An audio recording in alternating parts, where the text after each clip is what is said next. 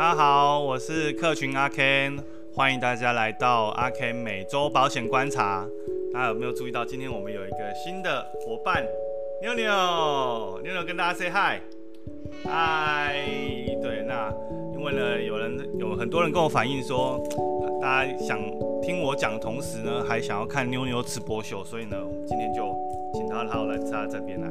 那至于他等一下会有什么反应，说实在我并不知道，好、所以大家就要努力，就是就是呃，慢慢包容一下喽。好，那我今天想要跟大家分享的议题呢，叫做呢，是跟退休有关的，叫做关于退休我学到最重要的一件事情。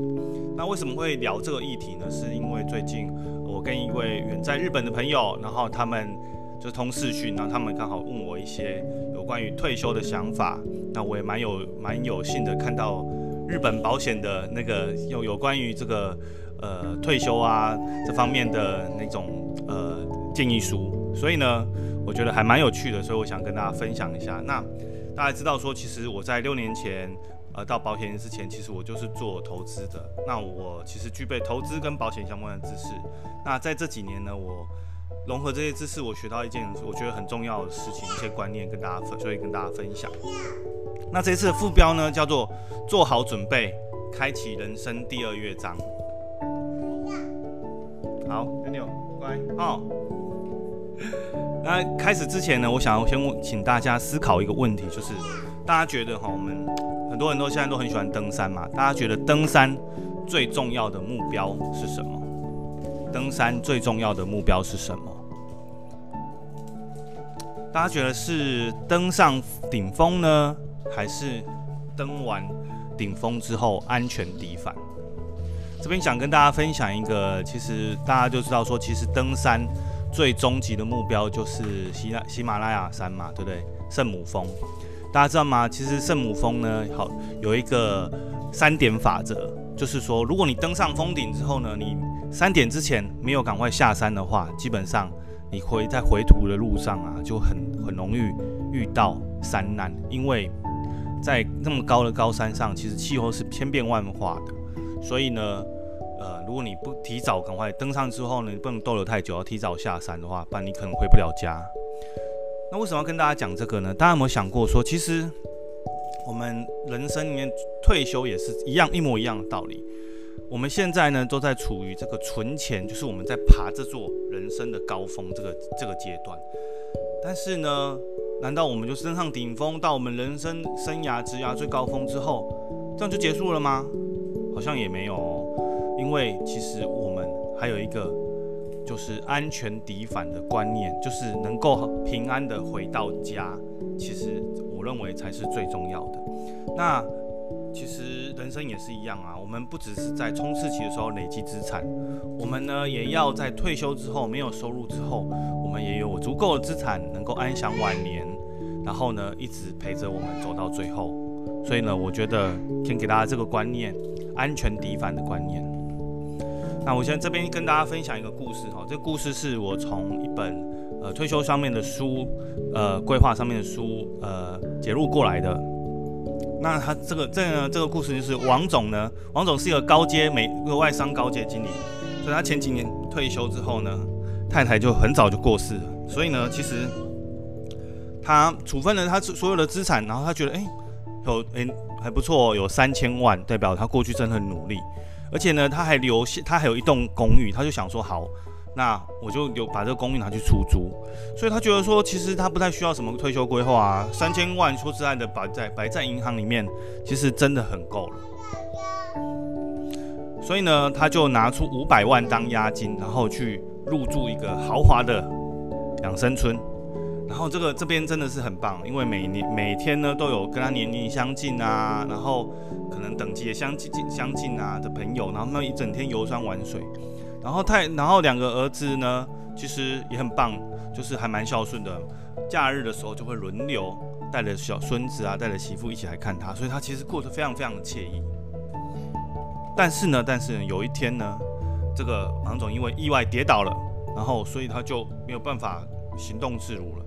可是刚好他的那个公寓那边可能要缴管理费，所以呢，他就只好委给他小儿子印章跟存折，然后请他去银行领三万块钱。哦，就没想到这个小儿子竟然一去之后呢，就找不到人了。然后花了好久好久时间找到，那时候他他们当然家里是很心急的嘛，他很心急，他想说小孩子发生什么事情了。那他自己他竟然发现哇，小孩子一去不复返，然后后来找到之后，他而且更夸张的是呢，他银行里面的这两千五百万呢，完全就不翼而飞了。那为什么呢？原来啊，是因为小生意小儿子啊，他做生意的时候呢，需要周转，那刚好他又帮人家呃，就是做保啦。那所以就被人家倒，要预报被人家倒账。那其实这个真的蛮蛮，我我有我有朋友，他们家里也是这样子，所以我能了解这个状况。所以他们就从此就背了很很大的债务。所以呢，这个小孩子为了要把这债务解决，就竟然把主意打到他老爸的账户身上啊。所以这两百两千五百万就不翼而飞了。所以呢，王总后来呢，就是只能把押金退回来，他也没办法继续住那个养生村了，然后再回到老公寓里面呢，就。拿这个五百万，然后度过他的余生，有点悲伤的故事，对不对？那我想请大家想哦，那你大家觉得王总遇到什么样的风险？其实啊，在我们未来的退休人生中，其实有几个挑战，我觉得值得跟大家分享哦。第一个挑战叫做市场动荡，第二个挑战叫做行为风险，第三个挑战叫做费用增加，第四个挑战叫做长寿效应。大家觉得？王总遇到的是哪一种风险呢？我一一来跟大家解释哈。第一个市场动荡，其实大家都很很应该都可以理解吧，因为大部分都是用投资来准备退休，那可能就是股市嘛，对不对？那这一张图呢，是近三十年来台股四大发展阶段，大家可以看到，诶，起起伏伏，然后遇到金融风暴就掉下来，遇到各式各样的事情，然后那过阵又涨上去。为什么摆这张图呢？我是希望大家去思考一下哦。假设你今天你所有的身家都在这个股市里面的时候，那大家可以觉得说，当我们六十五岁退休的时候，你觉得你的身家的点是在哪里？是哪一个点？其实很难判断嘛，对不对？我有一个很好的朋友，他的阿姨，二零零八的时候有身有一千万在股市里面，那时候涨得正高，觉得可以退休了，就没想到。金融海啸一发生，次贷风暴一发生，就他到听说到现在他还没有退休，哦，所以这个是市场动荡风险。但是除了市场动荡风险之外呢，大家我我要一直我一定我很想跟大家分享一个这个东西，这东西也是我后来才学到的，叫做报酬率顺序风险。大家有没有听过那个，比如说李专啊，或是业务员跟你介绍的时候，他跟你讲说，哦，这个东西很好哦。我们平均报酬率过去十年、二十年平均报酬率是五趴，所以你就觉得你就这样想，哇，那这样很好诶。假设我我放一百块在里面，它每年是五趴，所以呢，它每年就会变一百零五块，然后我就拿五趴出来我自己退休用，所以呢，我的账户里面的钱每一年呢都刚好是一百块一百块，然后我每年都拿五趴出来用，所以我其实挺够用的啊，对不对？好。所以它这个平均报酬率是五趴，听起来非常理想。可是呢，有没有看可能真实的状况是这样？它的确平均报酬率是五趴哦，但是呢，它第一年跌三十五 percent，第二年跌二十五 percent，所以呢，账户就变四十块。然后可是第二、第三、第四、第五年全部都大幅的涨上去。好，所以我们一样提领五趴出来用，因为这是我们五趴我们一定要用的嘛，这是我们的基本生活退休的费用嘛。可是呢，到最后呢，五年之后，本金竟然是一百块跟六十一块的差别。那大家思考一下，假如是下面的情况的话，大家觉得这六十一块能够我们用多久？真的够用我们到就是终老吗？哦，这是大家可能要是这个去思考问题。这个这个风险叫做报酬率顺序风险。好，那再来呢，第二个呃挑战叫做行为风险。其实啊。行为风险有分两种，一种就是这种恶意的，就是大家知道，你看，明明就是很厉害的，明明就是社经地位很高的，然后我我我在找资料的时候，我还找到一个去年哦，一个中华电信的董事长竟然被骗了，骗了一百七十几万，所以很多这种诈骗的九成的受害者竟然都是五十几岁的人。因为他们警察有分析说，他们就很很专业，所以他们就通常是很 focus 在他们自己的领，专注在自己的领域。他其实对社会上发生的事情，其实反而没有这么能了解哦。哦，然后另外一个就是王总的例子嘛，王总遇到的例子就是家人善意的，也不是说善意啦，就是家人的行为风险，你自己的家人把你钱拿掉，他是你儿子，你能怎么办呢？你只能摸摸鼻子，拿着五百万回去嘛，对不对？好。那再来就是费用增加，费用增加是什么意思呢？大家看一下这个图哈，大家想看，退休前呢，你看我们的收入是很高的，那我们退休的支出大概是一定是低于这个我们的收入嘛，所以我们其实是会有盈会有盈余的。可是呢，当退休的那一点出发之后呢，就一旦触发了，我们再也没有收入，或是我们收入就大幅的下降，可是我们的支出会消失吗？还是呢，要就会慢慢的往上呢？通常是一支出一定会再持续的，而且甚至呢，因为我们的身体因素，就是生病了或是医疗费用的关系，它我们的费用反而是越来越增加的哦。所以在这边就产生一个就是负向的，就是净资产的流出。那我们当初准备那些资产到底能够够用我们多久呢？这是一个我们要思考的问题。那再来就是长寿效应啊，长寿效应我，我这边写一句话叫“长寿效应会放大前面三个风险”，什么意思呢？大家来思考一下。王总呢，是不是后来剩下五百万，对不对？好，我们那时候我们假设那时候王总是六十五岁发生这件事情，所以他拿了五百万，然后回到他的他的公寓，他也不用付房贷哦。好，那假设呢，他在三年后六十八岁的时候就走掉了。大家觉得他最后这三年生活品质会很糟吗？应该不会吧，因为五百万三年其实绰绰有余，对不对？可是呢，大家如果想过，王总如果诶七十岁的时候，诶他其实还健步如飞；八十岁的时候呢，其实诶还走得很快哦，然后还可以就是呼吸顺畅，到处到处游山玩水；然后九十岁的时候呢，眼睛睁得大大的，竟然还活着，这时候。他的五百万对他来讲是够用的吗？所以这个是我觉得大家呃，我观察到台湾，因为大家一直也知道说台湾的呃，就是老龄化是越来越严重，我们的长寿的趋势也是越来越严重。所以呢，其实重点不在于就是呃你有多少钱，而是我们因为会有可能越活越长，但是我们又不可能。等到我们钱用完的时候，我们就结束掉我们的生命，对不对？所以长寿会让刚才那个市场动荡啊、费用增加、啊、行为风险这三个效效应反而更增加。所以长寿其实有时候是一种风险。所以呢，面对这四大挑战，我在这几年我学到一个最重要的观念，我就跟大家分享哦。这个观念呢，就是说，我想我我以前在学投资的时候，都是讲说，好，我这样这个股票，我都要从 A 点赚到 B 点，然后我赚了多少钱，然后就把它放进去，放进去，讲那我 maybe 可能存了三千万，我就可以退休了。好，可是我现在就从总量的观念换成流量的观念。我我现在的观念换成是说，诶，我未来这几年呢，到我退休那一年，我到底这段这二三十年来，我累积了多少资产？这个资产是可以为我持续带来收入的，而不是去追求那个总资产。为什么？因为我不知道我自己可以活多久。就算我有了三千万，在六十五岁的时候，就一定够用吗？如果我活到了九十、一百，我真的会不需要我的两个女儿去来供养我吗？我我真的不希望说真的是这样，所以我我后来就转变我观念，我就是。我现在就努力去打造一些资产，这资产是可以带给我一些持续性的收入的。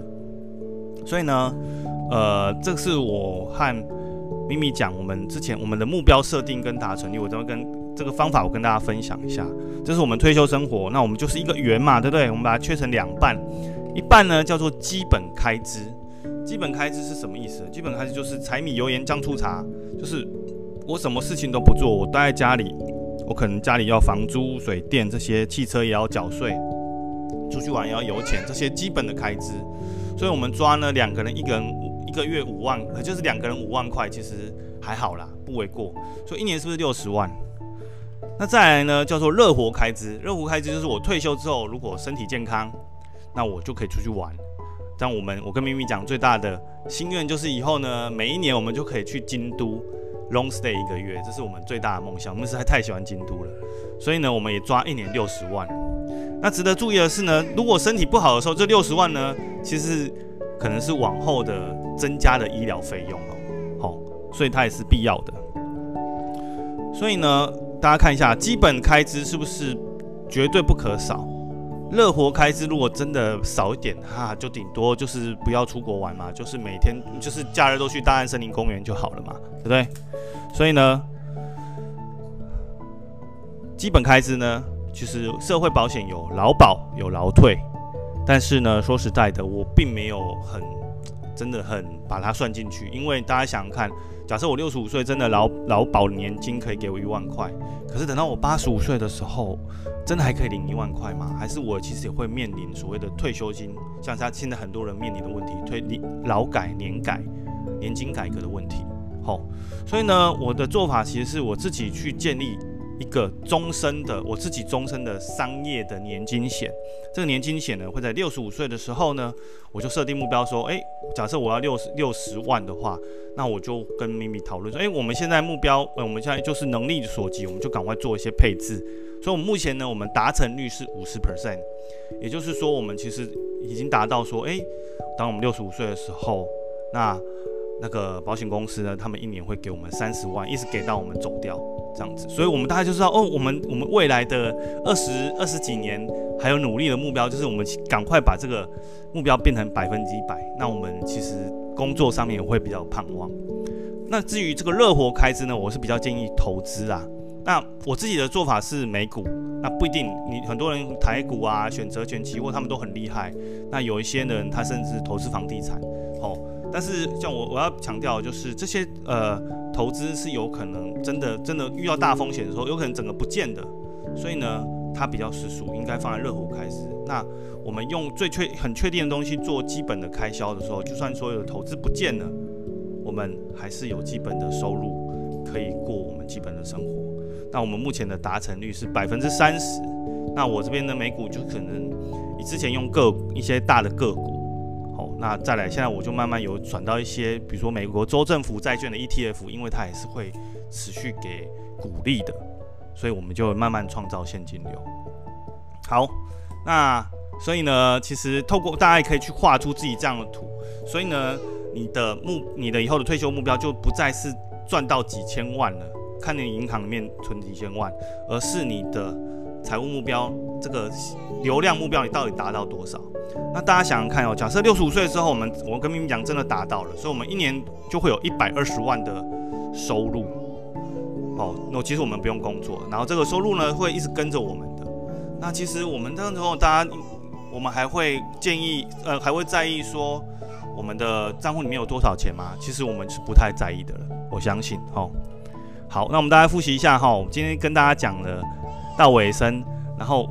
我们的登山的目标是什么？就是安全抵返，就是换换到退休的话，我们就是要可以安享晚年，然后有钱一直有收入到最后。哦，那再来呢？四大挑战呢是什么？四大挑战呢？第一个是市场动荡，第二个是行为风险，第三个呢是呃，哎，突然忘记了，呃，第第四个是长寿风险，第三个是费用增加。好，所以呃，长寿风险会把三个前面三个风险呢。会大幅度的加成它的效果。好，那再来就是把资产的观念从总量转成流量，我们要去打，尽量去打造可以产生持续性收入的资产。所以呢，然后我们就去追求那个目标达成率，这样就好了。这样子其实我觉得会比较容易达成啊，对不对？好，好，要不要等一下哈？哦，等爸爸一下，快结束了，好，然后呢，所以呢，最后呢，就跟大家讲说，其实建议大家建建构收，就是产生收入的资产，才能真正面对长寿风险。好，那今天有点快，因为妞妞在旁边，我其实讲话会 会被她影响，但是呢，不知道大家觉得这一集效果效果怎么样哦？那。就是欢迎大家也去追踪我的阿 Ken 每周保险观察这个粉丝页。那我们今天呢，关于退休的分享就到这边了。好，那跟大家，妞妞要不要跟大家 say 拜拜？拜拜拜拜，好，好，谢谢大家。